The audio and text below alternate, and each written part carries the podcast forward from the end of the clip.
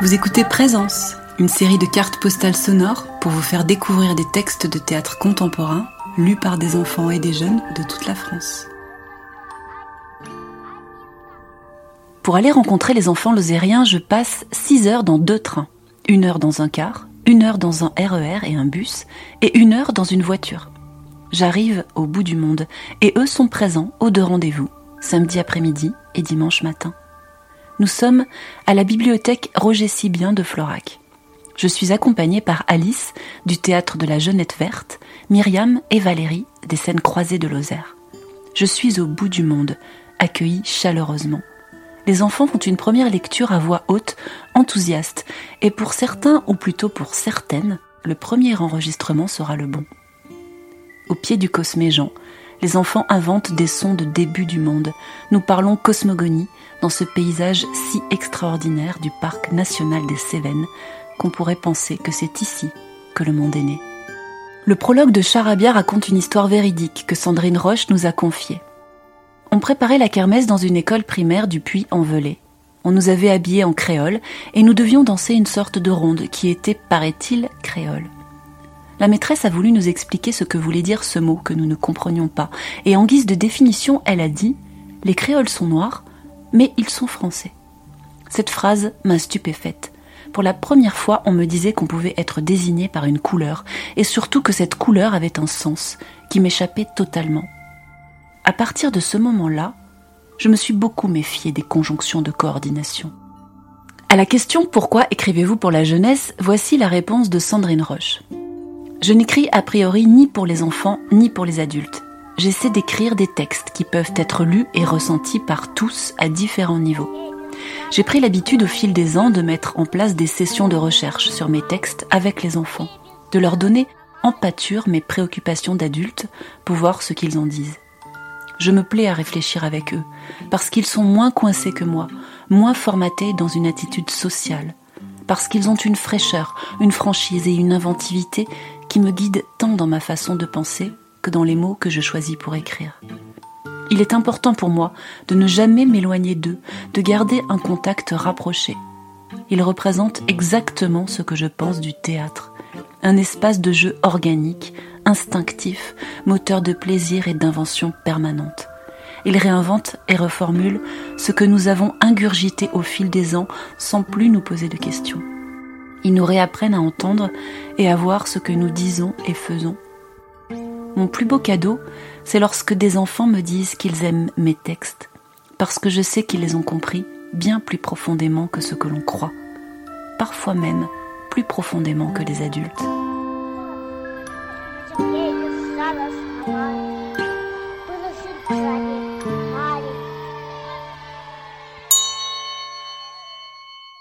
J'avais 4 ans et je ne voulais pas donner la main à Raphaël Pozoco parce qu'elle était moite. J'avais 4 ans et je croyais avoir le choix alors que visiblement je ne l'avais pas.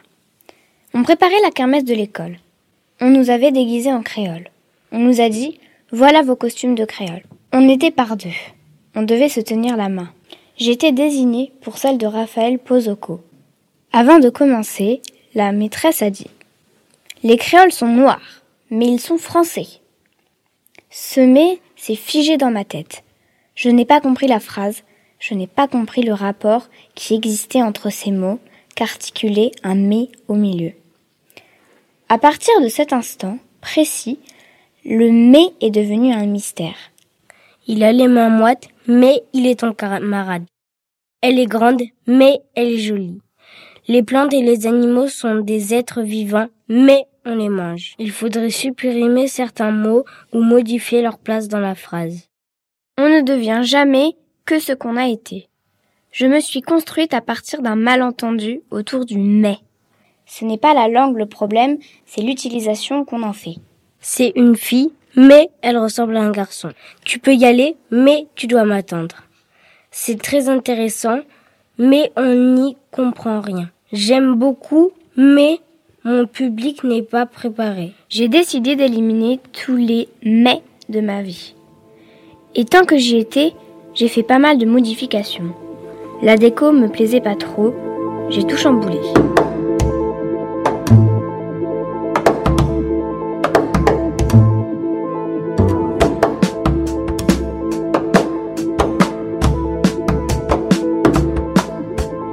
Oui, c'était une seule journée. Oui, je n'étais pas réveillée et oui, le ciel était assez bas et épais pour te laisser croire qu'il allait complètement t'avaler. Mon père avait dit un vrai temps de chien. Je ne voyais pas trop ce que les chiens avaient à voir avec cette histoire. J'étais pas certaine que de leur côté, ils s'amusaient à donner un caractère humain aux journées qu'ils n'aimaient pas. C'était comme une fatalité de leur existence. Ils étaient exclus de notre vocabulaire commun. Ils devenaient responsables de nos humeurs météo. J'ai pensé c'est plutôt un temps de crapaud, parce que je sentais l'air m'engluer complètement. J'avais l'impression que tout devenait verdâtre. D'un verdâtre qui t'empêche de voir les choses correctement, tellement que ça te retourne l'estomac. Un temps de crapaud, ça me semblait plus juste qu'un temps de chien vu que les crapauds ne sont pas vraiment des animaux. Pas des animaux qu'on aime ni qui nous tiennent compagnie, je veux dire. Je suis sortie de l'immeuble en traînant des pieds. C'était compliqué d'affronter le monde des regards. J'avançais pas très vite. C'est vrai. Sans ralentir pourtant et sans m'arrêter. Parce que quelque chose, une sorte de force profonde, m'empêchait de faire marche arrière. Quelque chose de plus puissant que moi comme une vague qui soulevait mes jambes et les emportait vers l'avant. Je savais pas exactement ce que c'était, je sentais juste que je pouvais plus reculer. Et pour la première fois, j'avais emporté aucune excuse dans mon sac à dos. J'ai traversé la cour comme un zombie. Je me suis parqué devant la porte de la classe et j'ai attendu. Les autres sont arrivés petit à petit dans le désordre. Ils se sont mis plus ou moins derrière moi. C'était une file qui n'était pas vraiment une file. Ça ressemblait à une sorte d'animal préhistorique en construction. Il n'est pas encore organisé et qu'il déborde de partout. Tout le monde parlait en même temps. Les sacs voltigeaient sur les dos. Ça donnait une drôle d'allure.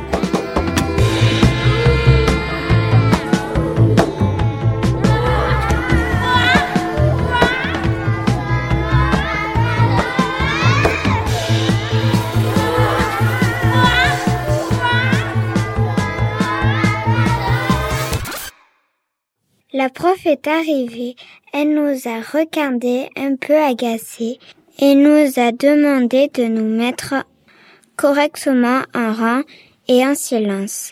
Elle nous a adressé personnellement un bonjour très appuyé quand on passait devant elle pour bien montrer que la politesse, le respect et l'obéissance, ces trois mots qu'elle adoré par-dessus tout et qu'on laissait visiblement chez nous tous les matins en partant, il fallait qu'on les récupère tout de suite et qu'on les lâche plus de la journée, sinon ça allait mal se passer.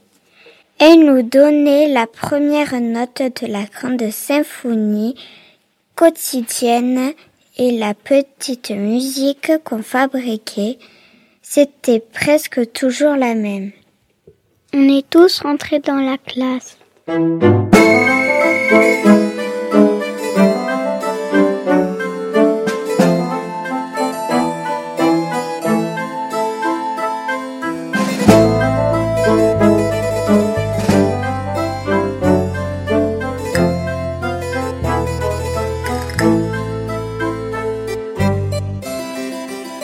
À peine attendu qu'on soit assis, j'ai gardé ma capuche sur la tête et j'ai comme bondi sur l'estrade en plein milieu du tableau en coupant la parole à la prof qui commençait à faire l'appel.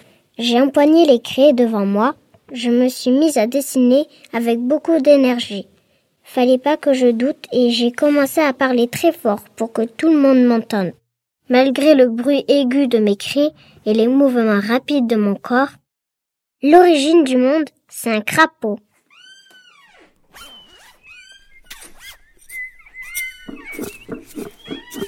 Pas un crapaud avec une couronne, pas un crapaud qu'on embrasse et qui devient prince charmant. Non, pas ce genre de crapaud-là. Un crapaud origine du monde. Celui qui a tout créé de sa bave de crapaud Tous les mots qu'on nous fourre dans le crâne. Voilà, c'est un crapaud qui en est l'origine. Et c'est pas rien de savoir ça. J'ai fait une toute petite pause, j'ai gardé ma main droite appuyée sur le tableau, prête à continuer. J'ai à peine tourné la tête vers la classe, juste pour voir si on m'avait remarqué. Et comme j'ai vu que tout le monde me fixait avec des grands yeux écarquillés, j'ai continué. Pour dire les mots, il a fallu des bouches. La bave de crapaud mélangée à tous les éléments réunis dans l'atmosphère a provoqué une sorte de réaction chimique extrême. S'est transformé en une grosse masse compacte qui a parcouru l'univers à la vitesse de la lumière, s'est cogné à tous les recoins du cosmos, parce que le cosmos. est bourré de recoins cachés, finira par découvrir le jour où on commencera à réfléchir aux choses vraiment importantes. C'est tellement cogné qu'elle a fini par exploser en millions de milliards de billions de milliards de particules, pas du tout élémentaires, mais très complexes, qui ont fusionné pour certaines, implosé pour d'autres, extraprotéiformées pour d'autres encore, et de ce big bazar cosmologique ont jailli de petites bulles noirâtres bleuâtre, verdâtre, rougeâtre, qu'on a appelé les, des planètes, parce que c'était tellement flippant qu'on a préféré choisir un mot sans rapport avec la réalité. Et sur la plus grosse des boules planètes, placée au centre du jeu comme un gros cochonnet, sont apparues deux formes informes et gluantes, verdâtres comme des crapauds, debout sur deux pattes, deux grandes guiboles gluantes avec deux corps mous hérissés dessus, deux êtres non encore réellement constitués que les animaux de la clairière ont spontanément appelé Mickey et Minnie.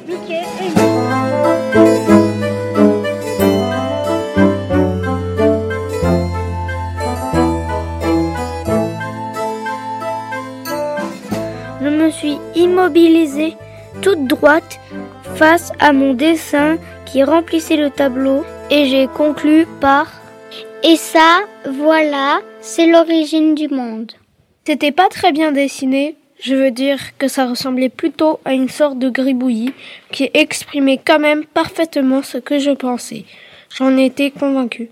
Le gribouillis de la vie, ça aurait pu être le titre. J'y ai pensé trop tard, et c'est dommage. J'ai écrit l'origine du monde en très gros, tout en haut du tableau, là où il restait de la place. J'étais assez fier du résultat. C'est un titre qui avait de la gueule. Et j'ai posé un grand N tout en bas. Le peintre signe toujours ses œuvres. Il n'y avait pas de raison que je le fasse pas. Merci infiniment pour ce moment extrêmement poétique, Noémie. Mais tu aurais pu nous épargner cette perte de temps inutile, a dit la prof. Elle m'a même pas regardé. Merci, mais c'est tout ce qu'elle a dit. J'avais déballé toute ma pensée profonde. Un magma de réflexion poussé sur la digestion de ce charabia qu'on nous met à longueur de journée dans la tête. Et elle a dit merci, mais...